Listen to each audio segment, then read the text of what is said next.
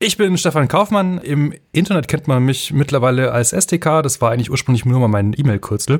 Und ähm, ich beschäftige mich mit äh, offenen Daten, vor allem Mobilitätsdaten, schon ganz lange und war mal Teil einer Stadtverwaltung, komme aber eigentlich aus dem Civic Tech-Umfeld. Ja, hallo. Und damit kennt ihr auch schon heutigen Gast.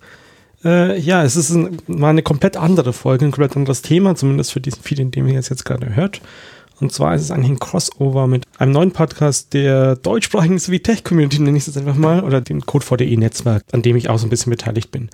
Und zwar, ich habe im Januar 2022 mit Stefan Kaufmann, SDK, habt ihr vorhin gehört, ein Interview geführt, ähm, das aus so einem Gespräch, das wir beim Hack Day Light in MERS im November davor war das, glaube ich, geführt haben, basierte. Und zwar sind wir da immer wieder auf diese Analogie zwischen Informatik und Bauwesen gekommen. Also zum Beispiel so ein Vergleich wie der hier.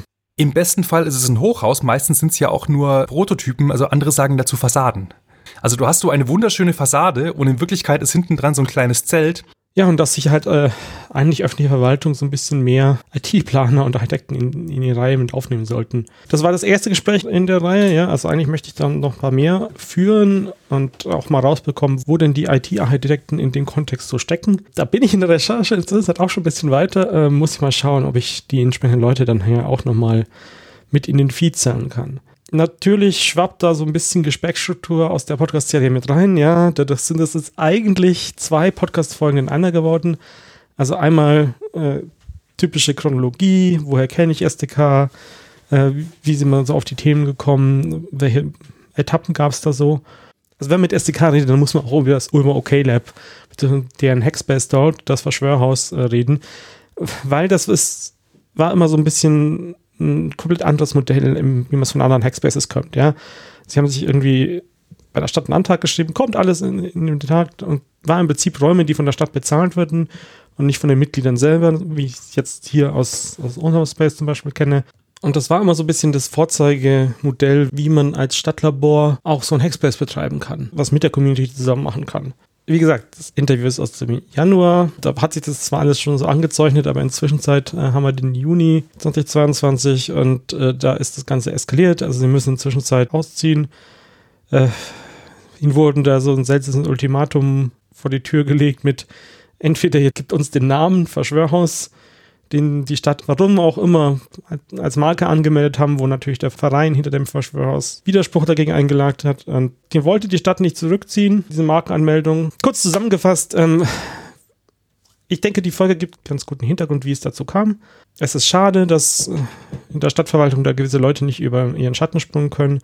Aber wenn ihr da mehr wissen möchtet, dann schaut mal in die Show Notes. Da ist einmal ein Artikel bei Netzpolitik.org verlinkt, sowie ein Kommentar sowie drei Tagesspiegel-Background-Artikel, äh, einer vom 10. Mai, einer vom 31. Mai und einmal vom 14. Juni.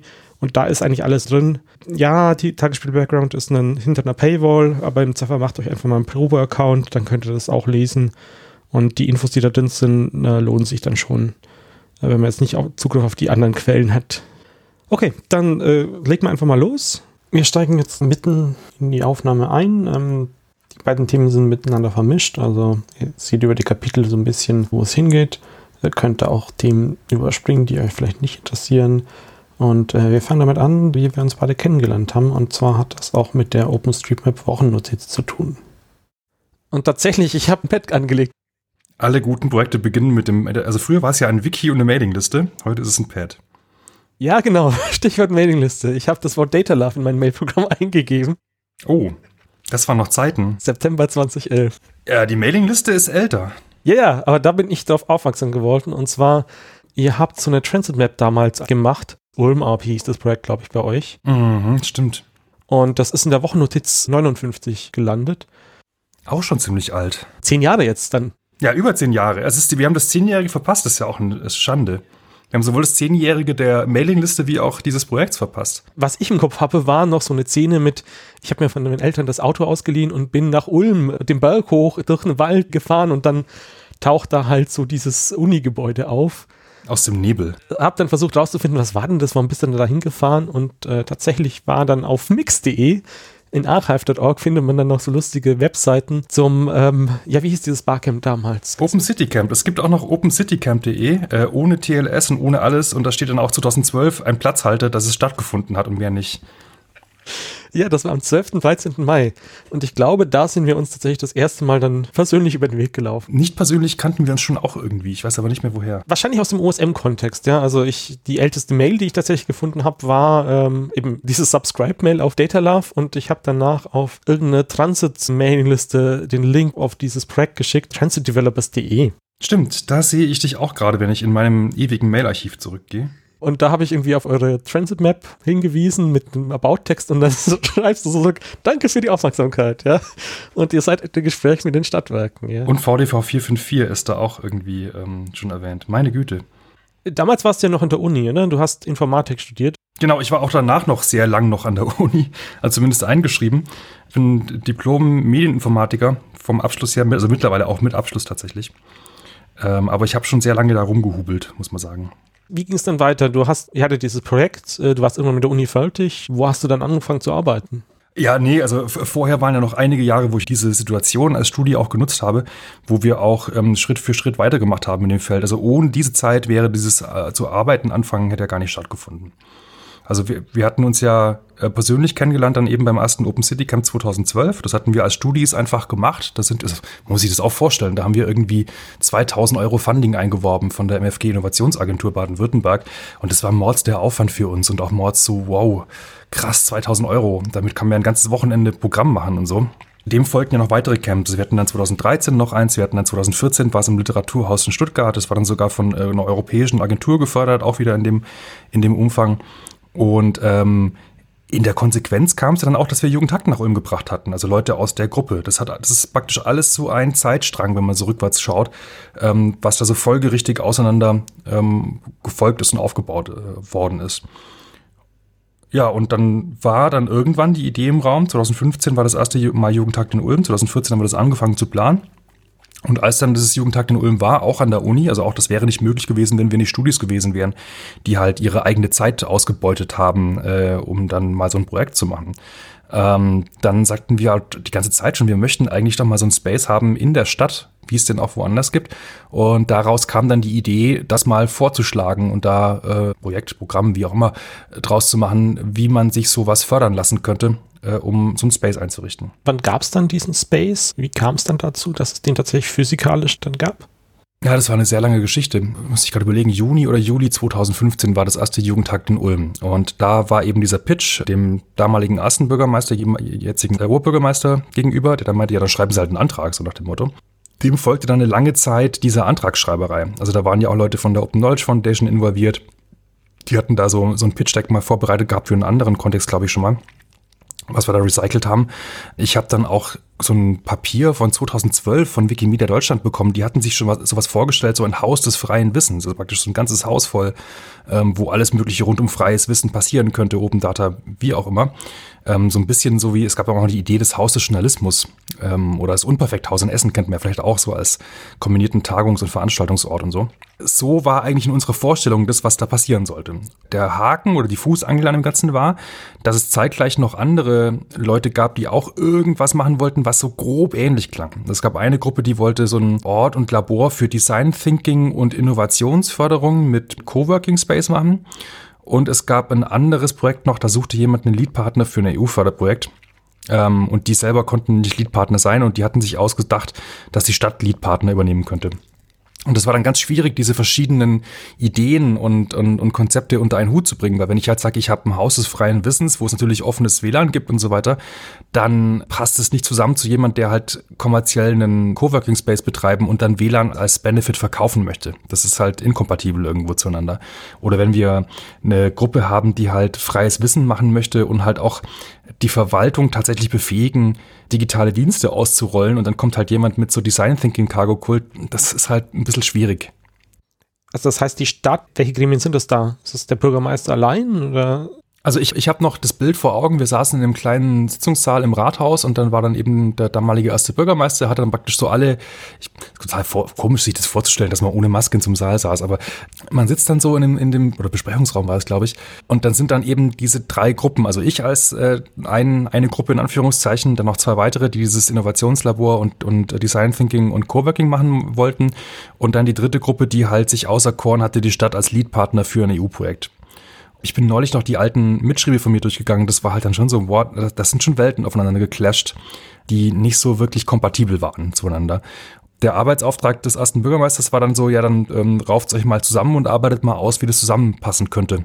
Ja, und das ging dann eine ganze Weile. Äh, ich habe dann eine sehr gute Unterstützung von der, wir sagen immer die Patentante des, des Verschwörhaus hinterher äh, bekommen. Das ist die Leiterin des ähm, Technologieförderzentrums hier. Die, da kannst du dich einmieten, wenn du dein Startup machen möchtest, sonst irgendwie.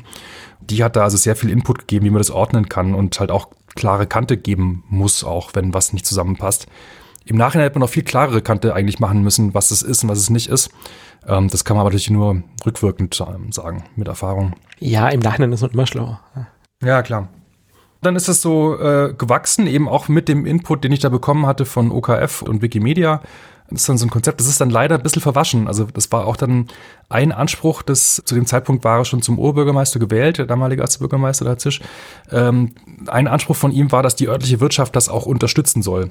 Und diesen Anspruch finde ich eigentlich prinzipiell nicht falsch. Also dass man auch die örtliche Wirtschaft in die Pflicht nimmt, eigentlich für den eigenen Standort was beizutragen. Aber bei diesen nicht geklärten Zielausrichtungsfragen war dann auch immer so ein bisschen nicht geklärt, welchem Zweck das dienen soll.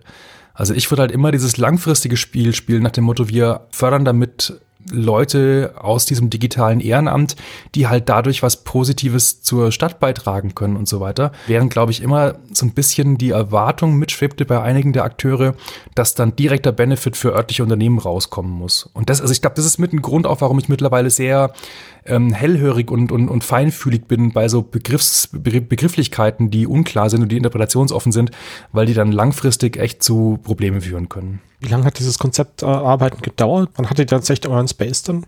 Na, es ging ja im Herbst 2015 los mit dem Ausarbeiten und dann eben diese Konflikte ausloten und so weiter. Und dann war im, äh, jetzt muss ich gerade überlegen, die, der Arbeitstitel hieß halt, die Stadt macht quasi ein Stadtlabor. Ähm, das war so die, die Idee dahinter, dass die das äh, eben fördert und äh, praktisch den Rahmen dafür schafft, ähm, damit da drin was passieren kann. Und diese Gemeinderatsvorlage ging am 28. März 2016 in den Hauptausschuss und ist da dann eben auch angenommen worden. Also wenn ich jetzt nochmal drauf schaue auf, diesen, auf diese Ausarbeitung, hätte ich, würde ich vieles nochmal anders schreiben, aber das ist jetzt halt so. Ab Ende März ging dann diese Zeit los, wo es wirklich äh, auch darum ging, jetzt äh, konkret zu werden, wo soll das dann auch äh, unterkommen und, und wie sieht es aus? Es, wird, das, es gab schon einige Objekte, die man angeguckt hat, da hat die Wirtschaftsförderung der Stadt sich da auch ins Zeug gelegt und sich Dinge angeguckt. Und dann ist auch in Windeseile, ich habe das dann nur über Bande mitbekommen, weil ich war ja damals immer nur noch freifliegendes Radikal quasi, musste ganz schnell also ein Mietvertrag unterschrieben werden, da war dann dieses ehemalige Sparkassenverwaltungsgebäude schon ausgesucht und äh, zum 1. Juli ist dann zum ersten Mal offiziell die Tür aufgegangen für erste Umräumarbeiten ich habe mich dann, äh, nachdem dieser Beschluss durchging, habe ich dann so geschrieben an die Stadt, so, oh, ich habe mit Interesse festgestellt, dass sie sowas machen möchten. Ich kenne mich zufällig in diesem Bereich sehr gut aus und würde mich initiativ bewerben, da mal mitzumachen und diesen Rahmen zu schaffen, damit hier digitales Ehrenamt Dinge tun kann. Da warst du dann mit deinem Studium schon fertig und hast dann da direkt bei der Stadt dann angefangen? Nee, nee, ich war noch nicht im Studium fertig. Ich hatte 2014 meine Diplomarbeit schon abgegeben tatsächlich, hatte aber noch einige Prüfungsleistungen offen, ähm, weil sonst hätte ich ja nicht Jugendtag 2015 machen können. Und tatsächlich hätte ich, glaube ich, wahrscheinlich auch diese Konzeptarbeit nicht machen können, wenn ich ähm, im Studium schon fertig und irgendwo in einem Beschäftigungsverhältnis gewesen wäre. Das heißt, ich hatte dann noch, jetzt muss ich gerade überlegen, an dem Wochenende Mitte Juni war dann das zweite Jugendtakt an der Uni. Zwei Tage später habe ich dann zu arbeiten angefangen bei der Stadt am 15. Juni und am 30. September, und es ging einfach nicht anders organisatorisch, weil der prüfende Prof vorher keine Zeit hatte. Am 30. September habe ich dann zwölf Stunden vor Untergang meines Diplomstudiengangs meine letzte Prüfungsleistung abgelegt. Wann war denn dieser Name des Spaces denn dann klar? Naja, der ist ja teilweise immer noch äh, unklar und umstritten. So wie die, die darin aktiv waren, äh, das geframed haben, war es immer so, dass die städtische Hülle heißt Stadtlabor. Das ist ein städtisches Projekt. So ist auch der Finanz, der Haushaltstitel und so war auch diese Stelle beschrieben, als das, das Projekt Stadtlabor ist praktisch diesen Rahmen zu schaffen als Leute, die drin sind, war es halt immer so, ja, okay, also die, die dann ehrenamtlich da drin sind, die prägen selber, was sie draus machen. Und äh, das, der Name Verschwörhaus, der kam von Anfang an eigentlich aus der Community. Also der erste Tweet, äh, ich, ich bin mir gar nicht sicher, ich glaube, dass Yuka alias Grünzeug hatte den schon irgendwie im Herbst oder sowas, schon, schon lange bevor das offiziell war, geprägt für diese ganze Ausarbeitungsgeschichte. Ich war ja auch nicht allein bei der ganzen Ausarbeitung, da sind ja auch ganz viele aus der Community dabei gewesen. Und offiziell hieß es dann weiterhin Stadtlabor und die, die offiziellen institutionellen Förderer taten sich mit diesem Verschwörhausnamen ultra schwer. Der OB hat dann aber auch irgendwann gesagt, so, also wie das Ding heißt, das bestimmen die, die da drin sind. Zwischendrin hieß es dann auch mal Weinhof 9 und ein Stadtlabor im Weinhof 9 und keine Ahnung was. Ähm, das hatte sich nicht gut angefühlt die ganze Zeit über. Und irgendwann war es dann so, dass dann beschlossen worden ist, komm, jetzt lass doch mal einfach so ein Design machen. Und dann hat man einfach dann eine Beklebung ans Schaufenster hingemacht und jemand von den Aktiven hat halt dann diesen Verschwörhaus Twitter-Account geclaimed und irgendwann auch die Domain und so weiter. Und ähm, seitdem ist es halt so. Das heißt, seit 2016 habt ihr dann da diesen, ja, was ist es denn für ein Space aus eurer Sicht? Also aus der Ehrenansicht ist es eine Mischung aus Hackspace, Makespace, offener Werkstatt, der halt von verschiedensten autonomen Gruppen mit Inhalt befüllt wird war dein Hauptjob zu 100 Prozent, diese Räume da zu betreiben? Das war nie so richtig geklärt tatsächlich. Das heißt, ist auch einem stetigen Wandel unterlegen gewesen. Also am Anfang war es halt ganz viel so Zuarbeit machen, ähm, um die Aktiven hier zu unterstützen. Zum Beispiel jetzt auch mal allein schon dieses äh, zum Auftakt-Workshop einladen, ähm, die Marker bereitstellen und die Plakate, die es zu bekleben und zu beschreiben gilt und so weiter und so fort und dass halt auch Getränke da sind und der ganze Quatsch. Dann halt aber auch ganz viel diese Pufferfunktion zwischen der offiziellen Stadtverwaltung und den Leuten, die hier drin sind, weil, also ich meine, Leute sagen zum Beispiel, wir brauchen Labornetzteile, aber ich, äh, ich will ja niemanden von den Ehrenamtlichen damit beschäftigen, was die Bedingungen in der Unterschwellenvergabeordnung sind, nach denen eine Stadt Labornetzteile beschaffen kann. Also da hat ja niemand Lust drauf. Äh, das heißt, deine Aufgabe damals war dann hauptsächlich Interface, Gateway und Übersetzer zu sein, oder? Ja, vielfach. Also muss im Nachhinein auch sagen, das würde ich auch nicht wieder so machen weil dann auch ganz viel so ist, ähm, dass man dann so zum, zum Mittelsperson wird, dass dann auch gar kein so ein, so ein umfangreicher direkter, also andersrum. Es fand schon auch direkter Austausch statt. Es gab immer wieder interessierte Leute, sowohl aus dem Kreis der, der UnternehmerInnen, wie auch aus ähm, jetzt Leuten, die in der Stadtverwaltung beschäftigt sind, die sich auf diesen direkten Austausch eingelassen haben. Und das ist, glaube ich, auch mit der, der magischste Teil, ähm, wo dieses gegenseitige Inspirieren was bringen kann. Aber an anderer Stelle war es halt dann auch so, wenn Leute in Hierarchien und, und ähm, Strukturen. Ja, Strukturen, aber halt auch so dieses, die erwarten, eine definierte Schnittstelle und kommen gar nicht damit klar, dass man in eine diffuse, sich selbst organisierende Gruppe reinspricht. Da wirst du dann eben zur Schnittstelle gemacht. Für die Verwaltung stehst du für die Community, für die Community stehst du für die Verwaltung, für die Unternehmer stehst du für die Community und, ähm, und anders. Also das ist total schräg. Das ist, hat sich auch als Problem rausgestellt dann äh, langfristig. Also wenn sozusagen versucht wird, das Kollektiv auf eine Einzelperson zu reduzieren. Ja, das und dann eben auch dieser Zwiespalt, wenn du halt äh, zum einen weißt, wie eine Community tickt und auch sagst, ich, ich muss, also mein, meine größte Aufgabe ist ja immer gewesen, den Leuten den Rücken freizuhalten, damit sie geilen Scheiß machen können. Ja? Gleichzeitig bist du stadtangestellt und dann haben dann diverse Leute, die solche Communities vielleicht auch nicht ganz so durchblickt haben, die Erwartung, dass du Treuepflichten gegenüber dem Arbeitgeber hast und jetzt tun musst, was die Stadt TM will oder sowas. Also das ist halt, da ist Konflikt schon angelegt äh, und das ist ein, ein Riesenproblem, finde ich mittlerweile auch bei all diesen Veranstaltungen, wo du eine, wie auch immer geartete öffentliche Förderung hast wo dann eben diese Struktur des Förderns oder diese, dieses Machtungleichgewicht dann eben auch dieses Machtungleichgewicht ausgespielt werden kann ihr habt ja dann auch so einen eigenen Serverraum im Keller. Ja, der war da und dann habt ihr ihn auch benutzt, wenn ich das richtig verstanden habe. Das ging ja so weit, dass ihr dann sogar Infrastruktur für die Stadt da bereitgestellt habt, oder? So indirekt. Ja, also die Sparkasse hatte in diesen Gebäuden äh, ganz wilde selber äh, eigene Infrastruktur betrieben. In den Räumen im Erdgeschoss, wo die Haupträume sind, da stand offenbar früher mal so ein IBM Großrechner und in den Kellern sind noch mehrere so Mini-Data-Centers oder die Reste davon drin. Also da hat die, die Sparkasse hatte über ISDN ihre Filialen dran angeschlossen, äh, mit ihrem Großrechner verbunden und so. Und wir haben einige dieser Racks einfach weiterverwendet, mussten dann auch irgendwelche, ja, doch sehr alte Glasfaserinfrastruktur äh, wieder ertüchtigen und, und auf Vordermann bringen. Und da haben sich über die Zeit vom Laster gefallene Server gesammelt es ist so gewesen, am Anfang war ja dieses Stadtlaborprojekt komplett freischwebend in der städtischen Struktur. 2018 ist dann eine äh, Geschäftsstelle Digitale Agenda eingerichtet worden. Die hatte eigentlich im ursprünglichen Stadtlabor-Verschwörhaus-Konzept gar keine Rolle gespielt. Also das war da eigentlich gar nicht vorgesehen. Es sollte aber so eine Einheit geben. In die wurde auch dann diese Stadtlaborstelle überführt. Und äh, die sollte jetzt irgendwas mit digital, also Digitalisierungsstadt voranbringen, machen. Und die Dienststelle war dann tatsächlich im Verschwörhaus oder? Das war die Idee des meines ursprünglichen Arbeitskollegen, der dieses Ding vorangetrieben hat. Ich fand das eigentlich nicht so sonderlich geil, das da zu machen, weil ähm, ich sag mal, unser Plan aus der Community raus war eher dieses Haus, das hatte noch mehrere Etagen und das ist ein ganz großer Gebäudekomplex, nach und nach mit ähnlichen Gruppen zu füllen, die irgendwas mit Kultur, Subkultur ähm, oder eben auch so, ja, selbst, wir, sagen, wir sagten auch immer selbstbestimmte Stadtentwicklung machen. Also es gibt zum Beispiel im obersten Obergeschoss äh, ist das ehemalige Mitarbeitercasino. Das ist so Holz vertäfelt und mit grünem Stoff bespannt und so weiter. Casino heißt da einfach Kantine, oder? Ihr macht da jetzt kein Glücksspiel oder sowas. Nein, nein, nein, nein. Also bei Kliniken zum Beispiel heißt es auch Mitarbeitercasino oder sowas in der Richtung. Das ist wohl ein Name, den es so gibt. Also ich kenne das noch aus dem Zivildienst in der Klinik. Und da sind äh, zwei Leute drin, die sind Galeriebetreiberinnen eigentlich und machen was mit Kunst und so weiter. Und die haben regelmäßig da oben eben Ausstellungen und Konzerte und so weiter. Und eigentlich war die Idee, das dann so Schritt für Schritt damit zu füllen. Da gab es dann auch wieder so, so gegenläufige Tendenzen, weil zum Beispiel ist dann so ein, es gibt so Digitalisierungszentren, die vom Land gefördert werden, die sich eher so an so mittelständische Unternehmen äh, richten. Und äh, so eins sollte dann jetzt auf einmal nach Willen der Stadtspitze auch in dieses Gebäude mit reinkommen. Da hat man schon gesehen, dass die dann die Ansprüche anders sind, weil ähm, wir halt sagten, ja, bei uns muss halt buntes Licht sein und Subkultur und keine Ahnung was die wollten dann eher so Hochglanzsachen da haben. Und da kommt man natürlich bei der gemeinsamen Raumnutzung in Konflikte rein. Und wenn du jetzt so eine Geschäftsstelle hier drin hast, dann kann das gut laufen. Und das hat auch am Anfang ganz gut funktioniert, dass man sich halt gegenseitig auch so Projekte und, und Input über den Zaun wirft. Also wir hatten ja auch eine Stelle in dem Verschwörhaus-Kontext, die bei der Open Knowledge Foundation angesiedelt war. Das heißt, diese ganzen Projekte, die so in diesem Kosmos unterwegs sind, sowas wie meine Stadt transparent.de oder mein Stadtarchiv, ähm, wo man Digitalisate aus dem Stadtarchiv durchsuchbar machen konnte und so weiter. Da gab gab es eben ganz viel Transfer in diese digitale Agenda rein. Schau mal, was es da draußen so alles gibt.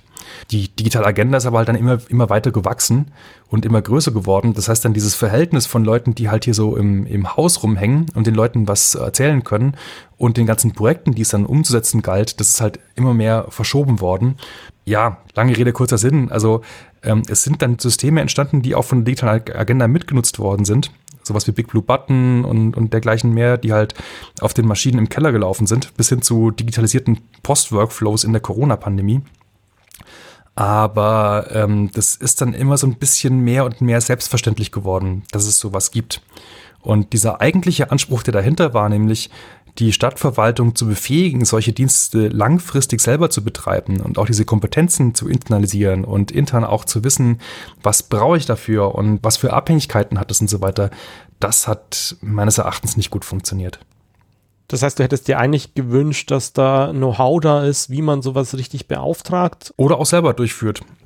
Also auch, dass die Internet-IT da genügend Know-how aufbaut. Ja, also das ist ja eigentlich so ein Kernanspruch ähm, schon immer gewesen von äh, diesen ganzen Projekten. Also auch wenn du dir so Dinge anschaust, die aus Code for Germany rauskamen, da war ja eigentlich immer so der Wunsch da. Also wenn ich einen Demonstrator mache, zum Beispiel sowas wie kleineanfragen.de oder lass es die, die Trinkwasser-App sein, die aufzeigt, wie ist die Qualität des Wassers. Da geht es ja meistens darum zu zeigen, was ginge eigentlich, wenn Strukturen da wären, wenn offene Daten da wären, wenn die notwendigen Voraussetzungen geschaffen worden wären, um irgendwas zu tun. Immer mit dem Ziel, schaut mal, das ist das Beispiel, was ginge, wenn ihr dieses jenes tätet. Was dann ganz selten passiert ist, dass dann diese notwendigen Voraussetzungen geschaffen werden, sondern dass man praktisch immer nur den allerobersten Level erfüllt. Zum Beispiel jetzt bei der Trinkwasser-App, dass dann eine andere Kommune diese Daten händisch irgendwo rauskratzt und auf ein Datenportal draufwirft und sich dann fragt, warum sich die Community gar nicht draufstürzt, um das zu visualisieren. Während es eigentlich darum gegangen wäre zu sagen, schaut mal, wenn ihr eure Prozesse so anpasst, dass unter der Haube alles so ausgerichtet ist, dass diese Daten automatisch rausfallen, dann sind beispielsweise solche Visualisierungen möglich. Und da hat sich das Ganze echt ganz hart auseinanderentwickelt. Und da, da fehlt auch ganz oft das Verständnis eigentlich. Also da, da setzt, glaube ich, die Community auch zu viel zu, also nicht, sie setzt nicht zu viel voraus, aber für sie ist logisch, was es an Abhängigkeiten gibt und was daraus folgt, wenn sie was zeigen. Während die öffentliche Hand durch die Art, wie sie aufgestellt ist, diese Schlüsse gar nicht ziehen kann, weil sie dieses Wissen nicht hat. Wie sind sie denn eigentlich aufgestellt? Weil von außen weiß man ja gar nicht, wie so ein Ding strukturiert ist. Das ist auch ein großer Fehler. Also ich bin ja da auch ganz naiv und blauäugig reingegangen und dachte so, ja, wenn man dieses jenes macht, dann passt es schon. Ähm, es ist nur so, je genauer du hinschaust, es ist so wie, ähm, wie so ein Fraktal. Also je genauer du hinschaust, desto mehr fällt dir, also desto mehr Details fallen dir auf, ähm, wo Voraussetzungen fehlen. Das ist halt historisch gewachsen. Sven Hense, der ist bei der Stadtverwaltung in Bonn 2020, muss es mal gewesen sein, aber auf dem Vortrag meinte er, die öffentliche IT ist nicht kaputt, sondern sie ist systematisch über Jahre hinweg politisch so beschlossen und budgetiert worden. Das sind Folgen also von Jahren von Entscheidungen, die IT-Infrastruktur nicht als Infrastruktur ansehen, so wie man jetzt eine Brücke als Infrastruktur ansieht, die man entsprechend auch pflegen, warten, unterhalten muss, weil sonst fällt sie irgendwann zusammen und ist weg, sondern die halt im Zweifel in Projekten denkt oder in einzelnen Projekten auch und nicht als zusammenhängendes System und dadurch auch ja, sich regelmäßig in die Tasche lügt eigentlich. Also das heißt, du, du hättest eigentlich gerne eine Autobahndirektion, äh, nee, IT-Systemdirektion Süddeutschland oder sowas, die das übergreifend macht, so wie es da Bauingenieure für die Autobahn tun oder wie? Ja, die sind ja jetzt privatisiert. Das ist jetzt eine AG. Das ist ja genau wieder dieses New Public Management Prinzip, dass man, äh, wenn man es nur privat macht, dann geht's alles besser. Also das ist ja auch real vorgekommen. Ne? Also dieses, der öffentliche Dienst kann ja eh nichts. Das heißt, wir machen alles dann durch Dienstleister. Das ist ja überhaupt der Grund, warum momentan so wenige Kompetenzen in den Verwaltungen da sind, weil ähm, die in der Regel ja sogar schon jemand beauftragen müssen, um eine Ausschreibung für ein IT-Projekt zu machen. Das heißt, du hast über Jahre hinweg eigentlich die IT ausgeblutet an sich und auch die Entscheidungen werden in der Regel nur am Rande von Leuten getroffen, die IT-Strategie können und verstehen. Vielleicht ist ein besseres Beispiel als die Autobahndirektion. Äh, Autobahnen sind ja eh out, aber vielleicht ist es bessere ein, ein Stadtquartier. Also wenn du ein Stadtquartier erschließen wollen würdest, das wird in der Regel, also das passiert selten, dass man komplettes Stadtquartier neu erschließt, aber jetzt mal nur hypothetisch, dann würdest du ja Leute ransetzen, die von Stadtplanung Ahnung haben.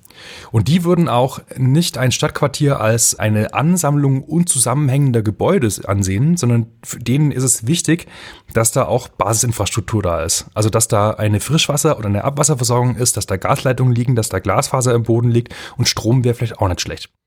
Ja, aber auch irgendwie Läden, wo du was einkaufen kannst oder sowas. Sowas gehört auch zur Infrastruktur, oder? Ja, gut, also da wird dann die Metapher irgendwann schwierig, weil das macht man in der Regel dann über Bebauungspläne und, und, und Genehmigungen und so weiter. Also du, klar, in der Regel wirst du im, im innenstädtischen Bereich diese typische Mischbebauung haben, dass du im Erdgeschoss ein Ladenlokal hast und oben sind dann Wohneinheiten drüber. Und da, guck, da endet schon mein, mein Vergleich, weil ich weiß, dass ich mich da zu wenig auskenne, um zu behaupten, dass man das so und so macht gibt da eigentlich eigene Studiengänge dafür. Ja? Du kannst Architekt genau. studieren, ja? dann kriegst du so alles beigebracht und da ist halt Stadtplanung und so weiter als Teile davon, genauso wie du dann halt, wenn du mehr in die Statik gehen möchtest, halt mehr Bauingenieur studiert haben musst und dir ein Architekturstudium nichts bringt.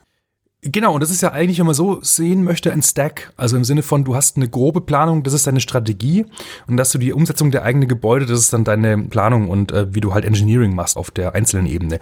Du würdest aber nicht auf die Idee kommen, dass du jetzt Gebäude beliebig in dieses Stadtquartier reinsetzen kannst, ohne Rücksicht drauf, wie das zusammenpasst. Und ohne Rücksicht auch drauf, wo eigentlich das Wasser herkommt. Also äh, in der Metapher zu bleiben, die öffentliche IT-Landschaft sieht momentan so aus, dass da random Gebäude in der Gegend da sind. Und irgendwann fällt auf, dass wir gar keine Abwasserleitung haben, wenn die Scheiße einfach bis im vierten Stock steht. Dass das Zeug nicht wegkommt. Und das ist ein Problem.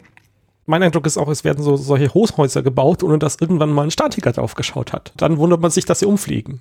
Im besten Fall ist es ein Hochhaus, meistens sind es ja auch nur Prototypen, also andere sagen dazu Fassaden. Also du hast so eine wunderschöne Fassade und in Wirklichkeit ist hinten dran so ein kleines Zelt, wo dann jemand Wizard of Oz spielt und so tut, als sei das alles durchengeniert und keine Ahnung was. Aber ähm, die Prozesse sind halt immer noch dieselben. Da würdest du ja im Idealfall systemisch dran gehen und sagen, wie spielt das zusammen? Also wenn jemand hier Daten braucht, woher bekommt man diese Daten? Also genauso, wenn ich Wasser brauche, woher kommt dieses Wasser eigentlich? Und das passiert tatsächlich äh, selten bis nie, ist mein Eindruck. Denkst du, das liegt jetzt in Deutschland an dieser föderalen Struktur? Äh, für manche Sachen ist der Bund zuständig, dann für andere Sachen sind die Länder zuständig, dann wieder für andere Sachen ist die Kommune, also jetzt in deinem Fall dann die Stadt Ulm zuständig, dass es daran ein bisschen dranhängt? Oder gibt es da irgendjemand, der da verantwortlich wird, dass es so ist? Das ist sicherlich ein Faktor, der nicht dazu beiträgt, dass es besser wird, diese Vielfalt. Das ist ja auch so das typische Ding, dass wenn du als Land sagen würdest, die Kommunen sollen jetzt dieses und jenes tun, dann gibt's halt hier das Prinzip der Konnexität. Das heißt, wenn äh, das Land als Gesetzgeber sagen würde, dass was getan werden muss, dann müsste das Land auch die Mittel dazu bereitstellen. Also das sind wir schon vom Haushalt äh, her in so einer Zwickmühle im Endeffekt drin. Das Grundproblem ist aber wirklich mittlerweile mein, mein Eindruck, ist dieses Engineering-Defizit. Also dieses Kompetenzdefizit, selber auch planen und ja auch entscheiden zu können. Du musst ja nicht alles selber machen. Also das ist ja auch ein, ein beliebtes Missverständnis, dass wenn nur der Server im Keller vom Rathaus steht, dann ist es irgendwie besser oder toller oder sicherer oder keine Ahnung was nach dem Motto. Ganz im Gegenteil. Also es gibt Standardwerk, wie man Verwaltungsmodellisierung macht. Äh, die sind zum Teil zehn Jahre und älter. Da ist eigentlich sehr viel so nach dem Motto, mach so viel as a Service, wie es geht. Also deinen Strom, den du zu Hause bekommst, das ist ja Commodity im Endeffekt. Also du hast ja kein Kraftwerk im Keller. Also gut, es gibt welche, die machen dann mit Solar, also hm, du holst nicht das Wasser aus dem eigenen Brunnen. Du bist am Wassernetz und das ist transparent, das wird als Daseinsvorsorge, Infrastruktur betrieben und du kannst eben zum Teil aussuchen, von welchem Wasserversorger du halt dein Wasser bekommst und äh, jo, zack, bumm. Oder Gasversorger wegen mir auch, ja. Und es ist ja auch nicht sinnvoll, dass sich jeder seine eigene Gasmischung macht, sondern da gibt es halt einen Standard und den nutzen dann halt einfach alle, die in der Gegend sind und das kleine Problem haben. Du brauchst nicht die Kompetenz, irgendwie Brunnen bohren zu müssen, analog zu äh, alle Dienste selber zu betreiben. Du solltest aber wissen, was du brauchst und äh, das entsprechend zu beschaffen. Du würdest nicht auf die Idee kommen zu sagen, ich setze jetzt einen Oberflurhydranten in meine Wohnung, weil damit bin ich wassersouverän. Da kann ich ganz viel Wasser, also ist Quatsch, ne? Also du musst halt Requirements Engineering machen. Was brauche ich eigentlich? Was für Möglichkeiten habe ich dafür? Such das aus und dann kommt es aus der Wand, so mehr oder weniger. Diese Entscheidungskompetenz brauchst du halt und diese Einschätzungskompetenz und auch rauszufinden, was eigentlich deine Abhängigkeiten sind. Und daran fehlt es halt ganz massiv. Was hältst du von diesem Einer für alle Prinzip, mit dem jetzt mal so ein bisschen geworben wird, als ja, so ein bisschen Lösung für das Problem, dass nicht jeder bei Null anfangen muss, jede Kommune äh, sich alles neu ausdenkt? Ich finde das Prinzip nicht schlecht, weil grundsätzlich wäre es ja dann so, dass du sagst, es gibt dann eben einen Standardkatalog an Diensten, aus denen kann ich dann auswählen. Wegen mir gibt es zwei Möglichkeiten, das äh, umzusetzen oder dann kann ich die Tapete noch entsprechend stylen, sonst irgendwas in der Richtung. Das würde ja in die Richtung gehen, dass du sagst, ich möchte so viel wie es geht von selbst gebastelt über selbst betrieben auf Commodity, also siehe wieder dieses Gashahn aufdrehen Prinzip zu verschieben. Das Problem ist, dieses Prinzip, dass du halt sowas auswählen kannst, es gibt so in der Art noch nicht. Du hast eher sowas, jemand baut das für alle. Die Frage ist, ob das Requirements Engineering dann gut gemacht worden ist. Meistens ist Requirements Engineering heißt im Komitee, dass irgendwelche Delegierte dann eben per Komitee dann irgendwie abstimmen, was da ganz wichtig ist. Und dann hast du hinterher so eine Vielfalt wie beim, beim VDV Verkehrsticket, dass dann alles abgebildet werden können muss. Und dann ist der Standard, deckt zwar alles ab, aber keiner kann ihn bedienen, weil er so komplex geworden ist, weil, weil es alles abdeckt und keine Ahnung was. Das heißt, du hast dann wieder dieses schöne Bild vom wenn du einen Scheißprozess digitalisierst, hast du halt einen digitalen Scheißprozess. Und zum anderen berücksichtigt es nicht diese Abhängigkeiten, die halt auch bestehen. Also diese, wo flansche ich Prozess A an B an? Also gibt es da irgendwann auch Dinge, wo ich Sachen verknüpfen muss irgendwann. Wenn du jedes Projekt oder jedes Produkt nur als separates Produkt siehst, lädt es halt voll dazu ein, in der Metapher zu sagen, wir nehmen bei uns die Leitung für Gas, aber für Wasser und die anderen machen es andersrum und hinterher passt nichts zusammen. Wenn du langfristig perspektivisch als öffentliche Verwaltung auf Linked Open Data rauskommen möchtest, dass irgendwelche Daten, die anfallen, bei der, einer Statistik mitverwendet werden können in der Stadtplanung, die dann auch wiederum zum Beispiel Verkehrsdaten und Busfahrpläne benutzen wollen, um eben rauszubekommen, wie ist die Abdeckung in dem und dem Stadtquartier, dann brauchst du ja irgendwann die automatisierten Datenflüsse. Und wenn du das nicht von Anfang an mitgedacht hast, dann hast du halt aus dem EVA-Prinzip so ein bisschen eine Falle gemacht, weil dann hast du einer für alle, äh, aber dann ist es für alle schlecht hinterher. Wir sind ja eigentlich aus dem Konglomerat Digital Agenda und ihr habt da Services aufgebaut, die dann von der Digital Agenda benutzt wurden bei euch, also von der Geschäftsstelle. Da sind wir so hingekommen. Wie ging es denn da dann weiter? Also wo es ganz gut funktioniert hat, war tatsächlich ähm, bei der Abteilung Bildung und Sport äh, weil die haben natürlich auch im Frühjahr 2020 festgestellt, so scheiße, hm, was machen wir denn jetzt, äh, diese Pandemie und was tun wir? Da gab es äh, jemand, der da sehr pragmatisch ist und der hatte, also der Leiter von Bildung und Sport ist da auch sehr so, also das Zitat von dem äh, Seba, der da bei Bildung und Sport war, der, es war irgendwann so, okay, der Chef hat gesagt, wir sind jetzt im Modus Apollo 13, hier sind eure Luftfilter und euer Duct Tape, sagt mir bis morgen, was ihr braucht und macht mal. Und das war ziemlich witzig. Also das war eine sehr spannende Herausforderung. Da habe ich dann auch meine Arbeitszeit reingeworfen. Also andere auch. Also muss man dazu sagen, auch wir hatten ja auch zwei Leute, die eigentlich aus dieser digitalen Ehrenamts-Community kamen, die halt, äh, um freie Software zu bauen, auch im Rahmen von zwei Förderprojekten bei der Stadt dann zwischenzeitlich angestellt waren. Und die haben sich da auch äh, draufgetan. Und es gab dann auch noch Leute aus dem Jugendtakt-Kontext, frühere Teilnehmende von Jugendtakt die dann auch schon entsprechende Ansible-Skripte vorbereitet hatten. Und das ist so ein bisschen weiterentwickelt worden und ähm, nach kürzester Zeit war da halt dann so ein Ansible da, das dann so nach dem Motto Hetzner Computer Club, also wir kaufen einfach die Hetzner Serverbörse, nicht leer, aber wir hatten halt dann so einige Hetzner äh, Serverbörsen-Server äh, angeschafft und da ist dann Big Blue Button und ein Greenlight drauf deployed geworden und ein paar Turn-Server und was man halt alles so dazu braucht. Damit hatte dann Bildung und Sport der Stadt Ulm ein eigenes Big Blue Button, was man einfach nutzen konnte, was halt dann auch in all den Fällen, wo dann so die offizielle Infrastruktur, die von, egal woher sie kamen, wenn die halt mal irgendwo krankte, wo man sagen konnte, ja, pf, mein Gott, hier, nimm. Halt auch so im Sinne von, da war dann ein städtischer Mitarbeiter befähigt, der hatte die Rechnungsfreigabe nach dem Motto. Die haben dann einen ganz großen Bildschirm da bei Bildung und Sport hingestellt, wo dann das Grafana-Monitoring drauf war. Und nach dem Motto, wenn es irgendwo mal so in den dunkelgelben Bereich kommt, dann durfte der einen neuen Server klicken oder mehrere Server, hat das Ansible angeworfen, ging kurz aufs Klo und wenn er zurückkam, waren halt wieder drei neue Maschinen eingebunden. Das fand ich schon beeindruckend. Also so im Sinne von, das ist jetzt für diesen Nerd-Kontext, wo Leute sowas halt eh regelmäßig machen, total ja, billig, ne? Aber das hat mich schon gefreut, weil ich das jahrelang vermisst habe und das dann zu beobachten, dass das dann auch funktioniert, war schon interessant. Bildung und Sport, das heißt auch die ganzen Schulen und so weiter haben das dann benutzt, oder? Genau, also das war eigentlich gedacht für alle städtischen Schulen. Es gibt ja auch nicht städtische Schulen, äh, ist aber dann sukzessive auch für andere geöffnet worden, weil nach dem Motto, hey komm, es ist, das kostet die Abteilung, also wenn es 500 Euro im Monat waren an Serverkosten, ist es ja schon echt viel gewesen. Ich glaube, das war deutlich weniger. Ich, ich weiß es nicht genau, wie viel dann letztlich ausgegeben wurde. Aber das ist halt ein Bembeles-Betrag im Vergleich zu vielen Leuchtturmprojekten. Und das hat halt Seba nebenher gemacht. Der hat halt aufs, aufs Monitoring geschaut und gut war. Äh, es war dann nur so irgendwann, wenn du über diesen reinen Krisenmodus rausgekommen bist, ähm, von dem wir müssen das jetzt machen, damit wir halt irgendwas haben und damit eben auch unabhängiger sind von irgendwelchen anderen Abhängigkeiten, war dann schon so die Frage, können wir sowas langfristig betreiben und dann willst du ja wieder in diese Gasanschlussmetapher reinkommen. Das heißt, da war dann auch irgendwann so der Punkt, wo Seba angefangen hatte mit Infrarun unter anderem eben auch sich auszutauschen. Und meines Wissens wollen die das jetzt auch dann so an Infrarun anschließen im Endeffekt. Und äh, ich weiß gar nicht, ob das dann auch so mit gegenseitigem Austausch nach dem Motto mit so Kräftebündeln äh, funktionieren soll. Aber äh, ich fand auch die Idee dann charmant. Ich glaube, deswegen finde ich das Beispiel so herausragend, diese Möglichkeit und die Fähigkeit, A, die Infrastruktur zu haben und B, die Fähigkeiten, mal eben irgendwas zu deployen das geht ja auch noch viel weiter. Also auch mit dem, lass uns irgendwas testen, was wir als öffentliche Hand vielleicht haben wollen würden, dass du hergehen kannst und sagen kannst, ja klar, ich habe hier so eine Spaßmaschine, ich lasse das Ansible laufen und guck mal. Ja, und das ist also, wenn, wenn du halt da fähige Leute hast, dann ist es in Minuten läuft es und dann kannst du eine informierte Entscheidung treffen, will ich diesen Pfad weiterverfolgen oder nicht. Also, dass du dir selber mal eine Demo-Instanz äh, mit minimalen Aufwand hochfahren kannst, ohne dass du da wieder extra mal den Dienstleister erst fragen musst mit, äh, stellen wir mal so ein Ding bereit. Genau. Ich habe das auch beobachtet. Da ist eine Mitarbeiterin von der digitalen Agenda, war jetzt erst vor ein paar Monaten, ich weiß gar nicht mehr.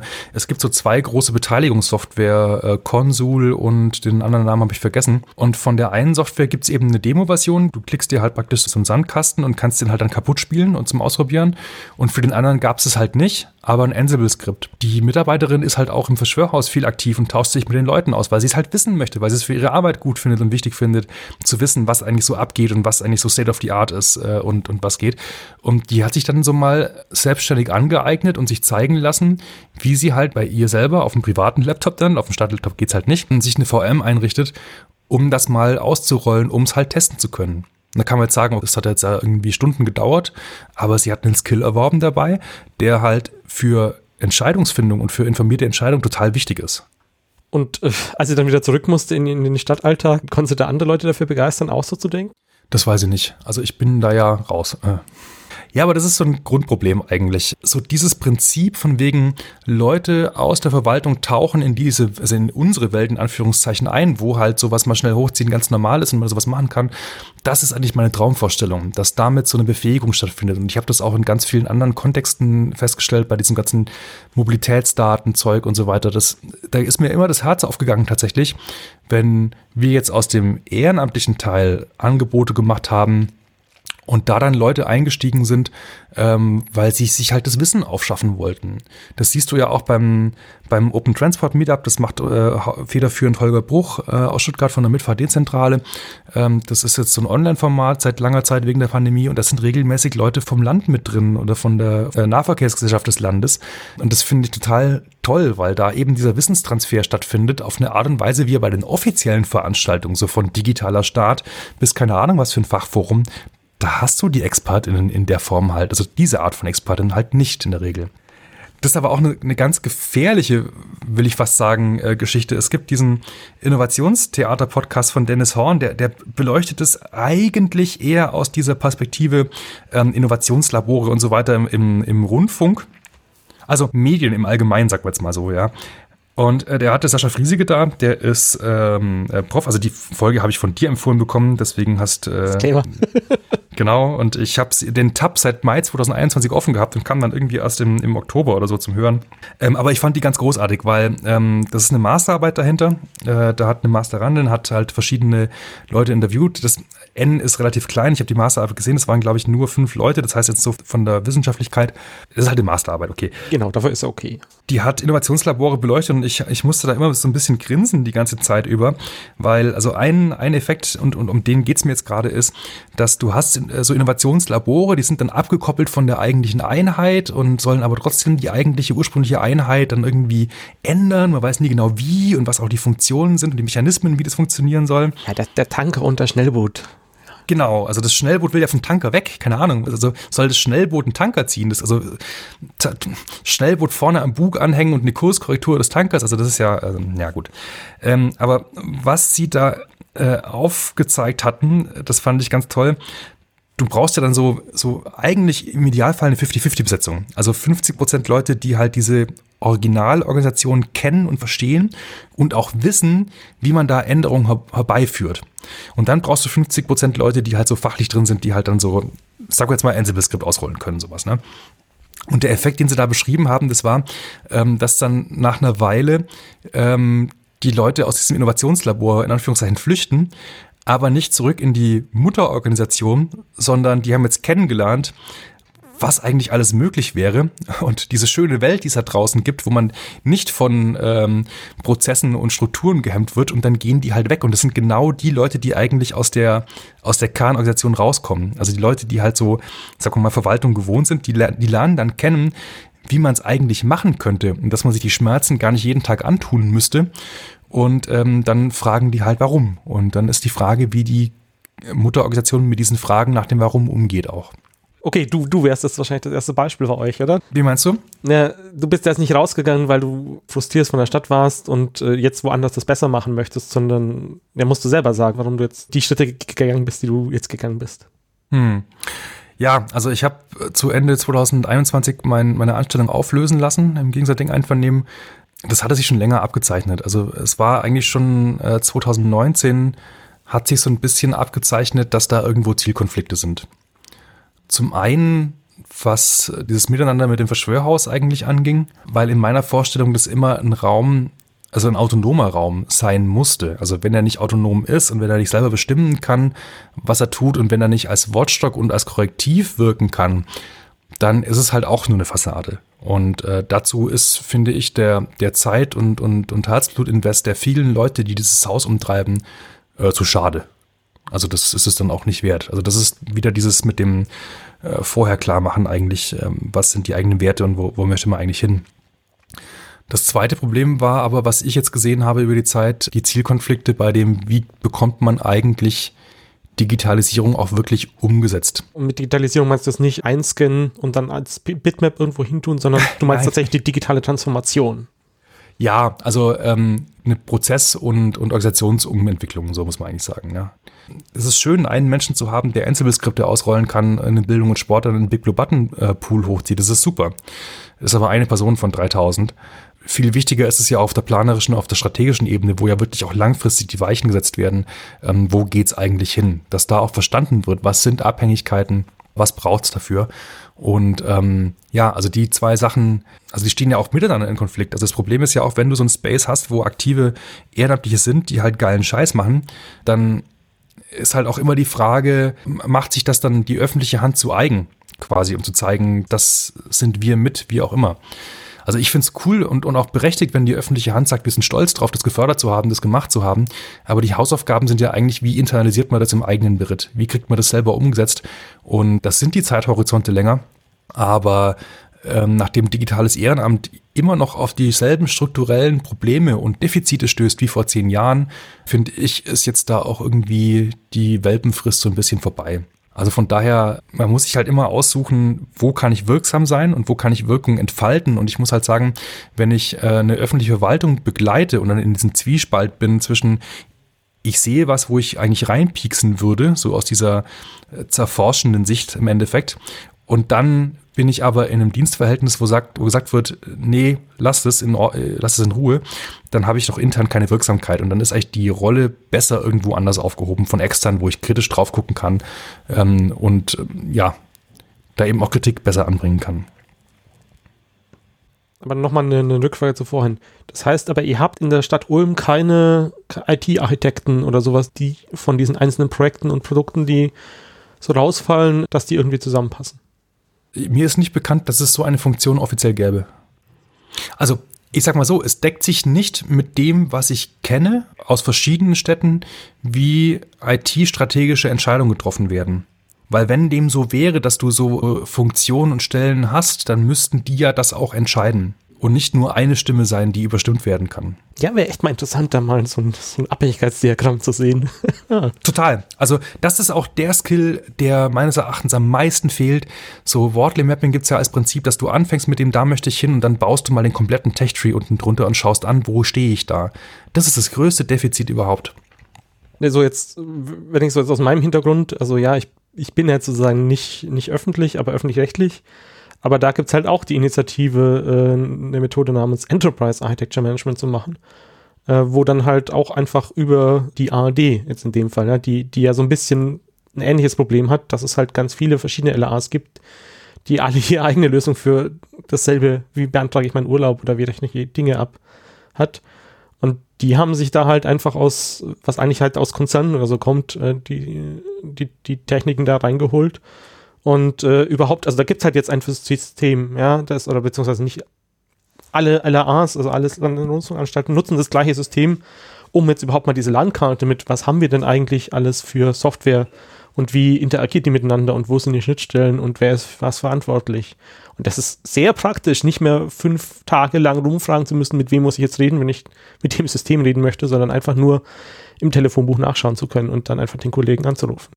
Also das könntest du ja auch viel weiterspielen. Du könntest ja auch, wenn du sagst, wir möchten ja eh zu Linked Open Data, könntest du ja auch solche Abhängigkeitskarten auch automatisiert dann äh, ausspielbar machen, von wegen, wenn ich da an diesem Pfeiler wackele, was, was hängt da noch alles dran und so weiter.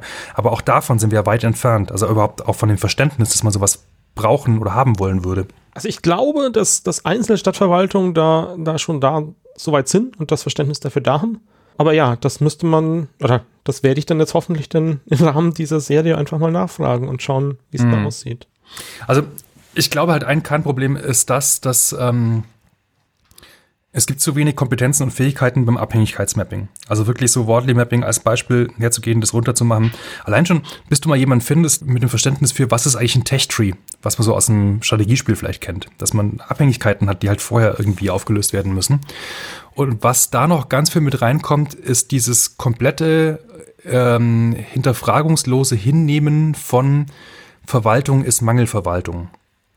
Also man schafft sich eigentlich Situationen. Ich, ich war in einem Interview vor ein paar Wochen mit jemandem, den ich auch aus dem Nordic Open Data Netzwerk eigentlich ursprünglich kenne, also auch von äh, Mailinglisten von vor zehn Jahren. Und der ließ so im Nebensatz fallen, ja, vielleicht können wir mit den Mobilitätsdaten, vielleicht können das die US-Städte besser, weil die weniger Geld haben.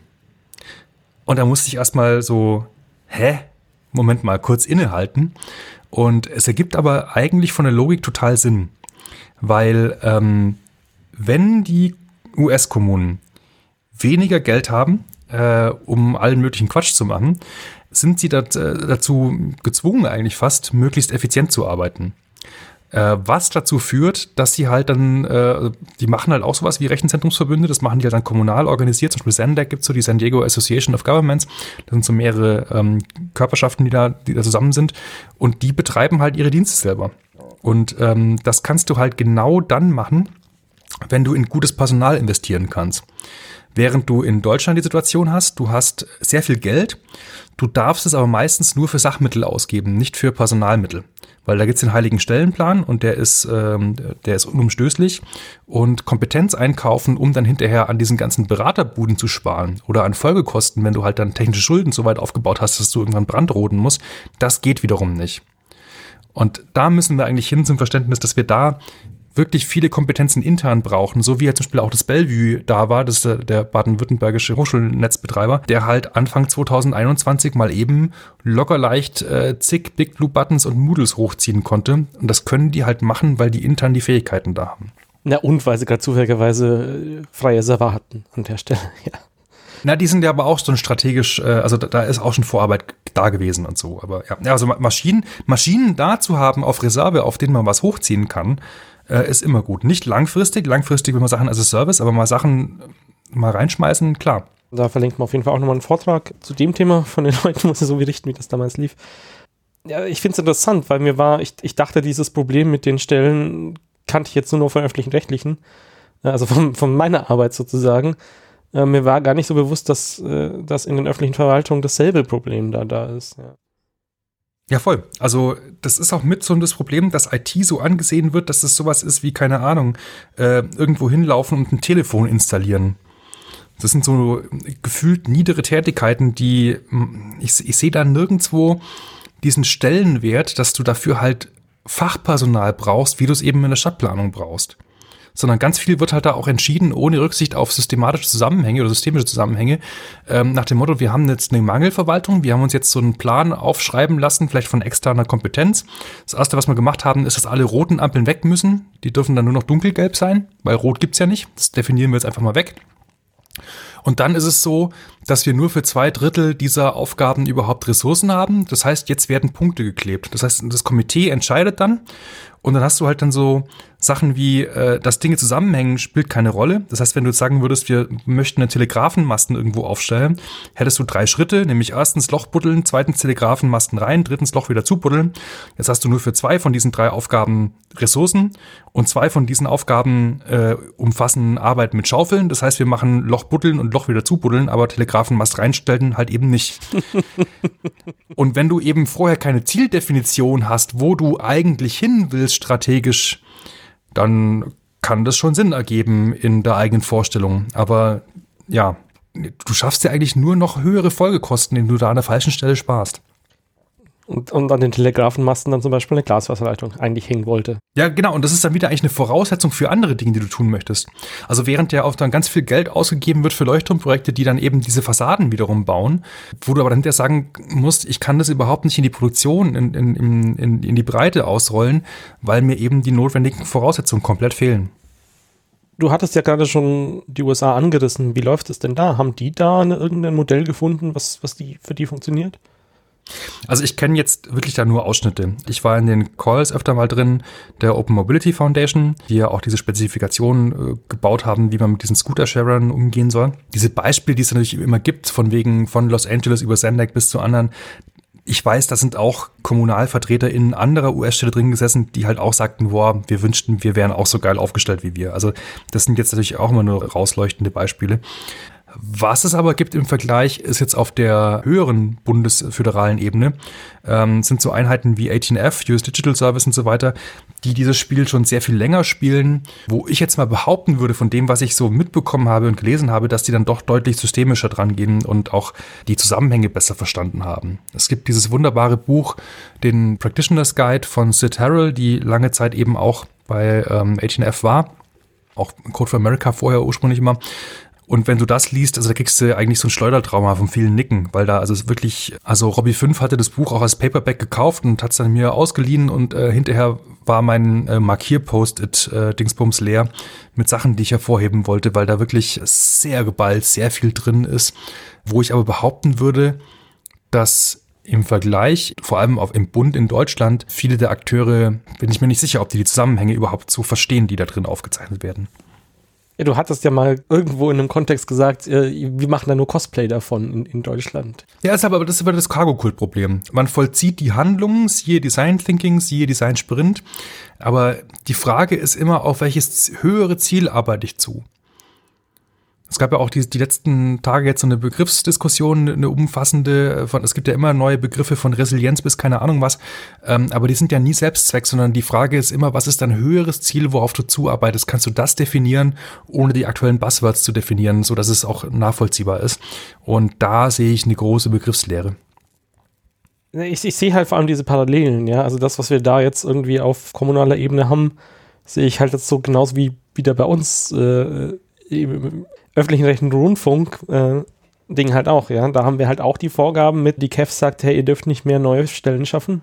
Gleichzeitig ist es aber sinnvoll, dass du eben nicht immer ständig an die externe Agentur rausgibst, wenn du diese neue Webseite nur haben möchtest, sondern du möchtest nur eigen äh, selber haben, ja, und dann hatten unsere Chefs halt auch immer das Problem, wie sie jetzt dann den Leuten Verträge geben können, die nicht nur zwei Jahre dauern und halt auch, ja, neue Leute finden, die mit, mit zeitbegrenzten Verträgen überhaupt einlassen. Und die Lösung, die sie jetzt bei uns gefunden haben und jetzt irgendwie ausprobieren wollen dieses Jahr, ist halt, wir werden ausgegründet und sind jetzt eine GmbH, die dann im, im BR und SWR gehört und äh, in der Hoffnung, dass man darüber halt wieder Synergien reinbekommt es ginge ja auch anders. Also ich glaube, was auch bei diesen äh, Geldsparen durch Nicht-Leute einstellen, ist auch eine ganz krude Logik dahinter, habe ich manchmal den Eindruck, nach dem Motto, wir haben das Ziel, äh, so abstrakt und, und unausgegoren, deswegen mir auch äh, zu sein scheint. Und dann steht es drin in der Ausarbeitung, für die wir extra Fachleute bezahlt haben, dass sie das ausarbeiten, dass wir dafür X Personal brauchen. Und jetzt haben wir die Mangelverwaltung und die kann sich, oder die, die, die kann das schon, sie will es nur nicht. Sie will sich nicht X Personal leisten. Und dann geht sie davon aus, ähm, mit X Drittel Personal erreichen wir das Ziel auch, aber halt in dreimal so langer Zeit und es ist halt so. Und das geht von so einem, von so einem linearen äh, Denken irgendwie aus, wo ich gar nicht weiß. Also sagen wir mal, ähm, nehmen wir mal an, Keller unter Wasser. Und ich schicke jetzt irgendwie, äh, ich müsste jetzt eine Staffel reinschicken. Das sind fünf Personen, die nehmen äh, drei Tauchpumpen und eine Hochleistungspumpe vor. Und damit kriegen sie diesen Keller ähm, leer gepumpt wegen mir. Und Wasser strömt aber nach. Ne? Also währenddessen muss dann jemand auch das Wasser, äh, das einströmende Wasser das Loch ähm, irgendwie ein, eindämmen, genau. Ähm, Oberflächenwasser läuft rein, keine Ahnung was. Und jetzt geht man davon aus, wenn wir es jetzt mit einem Drittel der Leute machen, dann funktioniert es auch. Das heißt, ich kann irgendwie nur eine Person reinschicken zum äh, rundum Sandsäcke aufschichten. Die hat aber auch niemand, äh, die ihm den, die Sandsäcke vollschaufelt. Und dann habe ich eine Person mit einer Tauchpumpe unten drin. Das heißt, das reinströmende Wasser ist größer als das, was ich rausgepumpt bekomme. Das Ende vom Lied ist, oben schmeißt irgendwer, äh, irgendwann jemand die Sandsäcke hin und sagt, ich kann nicht mehr. Und die Person, die innen drin ist im Keller, die ist dann versoffen. Und umgedreht geht's halt auch nicht. Ja, du kannst nicht einfach plötzlich 500 Leute da drauf werfen. Dann geht's nicht deswegen um Faktor 200 Schnelle. Nee, das dauert länger. Mythical Man Month ist ja ähm, stehender Begriff. Die Frage ist, wie beenden wir jetzt diese Aufnahme am besten, ohne total negativ daraus zu gehen? Nee, es gibt ja gar keinen Anlass. Also man, man muss jetzt ja gar nicht negativ sein, weil ich glaube, wir haben jetzt viele Erfahrungen gesammelt über die Jahre und spannend ist jetzt diese Erfahrungen äh, aufzuarbeiten und eben nicht dasselbe nochmal neu spielen wieder von vorne. Das passiert ja auch, dass man praktisch äh, Sachen, die nicht funktioniert haben, nochmal neu spielt und in, in, in der Hoffnung oder Erwartung, dass die jetzt irgendwie magisch besser laufen, obwohl die Voraussetzungen genau dieselben sind ähm, sondern jetzt gilt es eigentlich die Erfahrung, die, sagen wir mal, unsere Szene, so Civic Tech und so weiter, gesammelt hat, äh, wie man daraus Lektionen zieht, wie man es in Zukunft anders macht. Weil wir sind ja immer noch unterwegs in so einem Umfeld, wo Menschen äh, selbstlos, also ohne dass die jetzt da irgendwelche ähm, Karriereideen haben, sonst irgendwie, also die möchten ja einfach nur, dass Sachen besser werden. Das heißt nicht, dass, dass jemand nicht da in dem Feld arbeiten soll äh, oder damit Geld verdienen, sonst irgendwie, aber uns unterscheidet ja von ganz vielen so Firmen, die unterwegs sind, dass äh, wir jetzt nicht einfach nur ein Produkt verkaufen wollen, um ein Produkt zu verkaufen, sondern da ist ein Anspruch dahinter, ich sehe etwas, ich habe eine Idee, wie das anders ginge und ähm, ich möchte diesen Input liefern. Und was, glaube ich, nicht so gut funktioniert hat, ist ähm, dieses direkte auf Tuchfühlung mit der Verwaltung, um da die Ideen rüber zu schmeißen und dann aber gar keinen Einfluss zu haben, was davon umgesetzt wird und was nicht. Sondern ich glaube, es braucht dann nochmal eine andere Rolle, die das zwar tut, aber gleichzeitig auch ja so eine politische Erwartungshaltung auch irgendwo ähm, herbeiführt, also zur politischen Willensbildung beiträgt, dass man Dinge auf dem Niveau im Sinne von, ich möchte, dass die öffentliche Hand in der Lage ist, aus dem Stegreif raus, zum Beispiel Big Blue Button äh, Server zu ansibeln, dass das normal wird, dass das eine Zielvorstellung wird, die auch entsprechend verlangt wird, auch von der Öffentlichkeit und äh, wo dann auch der politische Wille da ist, das entsprechend einzurichten und auch äh, mit den dafür notwendigen Ressourcen auszustatten.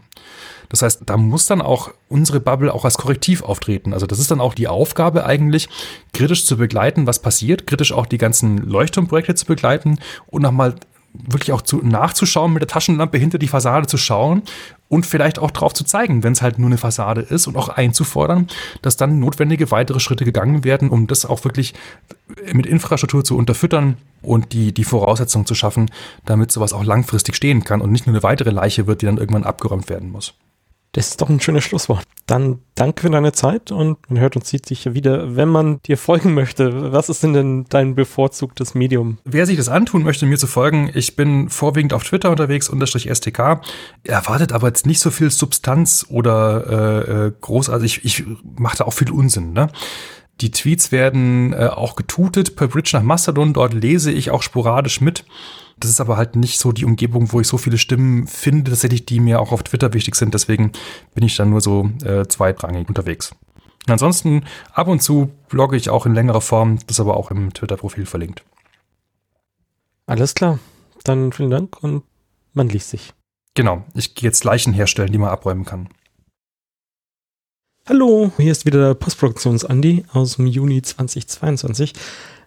Wenn euch die Folge gefallen hat, äh, würde ich mich über Feedback äh, freuen. Das heißt, ähm, momentan gibt es für diesen neuen Podcast noch keine Social Media, sonst irgendwas Ding. Ähm, aber teilt dann einfach den Tut oder den Tweet oder wie auch immer diese Folge ihr gefunden habt. Und noch lieber wäre mir natürlich, wenn ihr euch vorstellen könntet, äh, an der Redaktion hinter diesem Podcast mitzuspielen. Also äh, neue Folgen Probe zu hören, äh, Einspieler äh, aufzusprechen. Also zum Beispiel diese Folge hat in der ursprünglichen Planung halt auch so ein paar Erklärstücke mit drin. Äh, Hetzner, Ansible und sonstiges IT-Ding, dass, dass die Zielgruppe der Episode halt so ein bisschen breiter werden könnte ich möchte eigentlich, dass es ein Team-Podcast wird äh, und nicht wieder so ein Solo-Projekt. Deswegen meldet euch einfach bei mir, wenn ihr Lust hättet, mitzumachen. Kanal ist egal. Ihr findet mich schon. Freue mich. Schönen Sommer und äh, falls ihr noch irgendwo Locations in Ulm kennt, äh, schaut doch nochmal in die Show Notes. Der letzte Link in, im Anführungstext. Einmal klicken und äh, hoffen wir alle, dass sich das äh, Problem, das Verschwörungshaus irgendwie in Wohlgefallen auflöst. Ciao!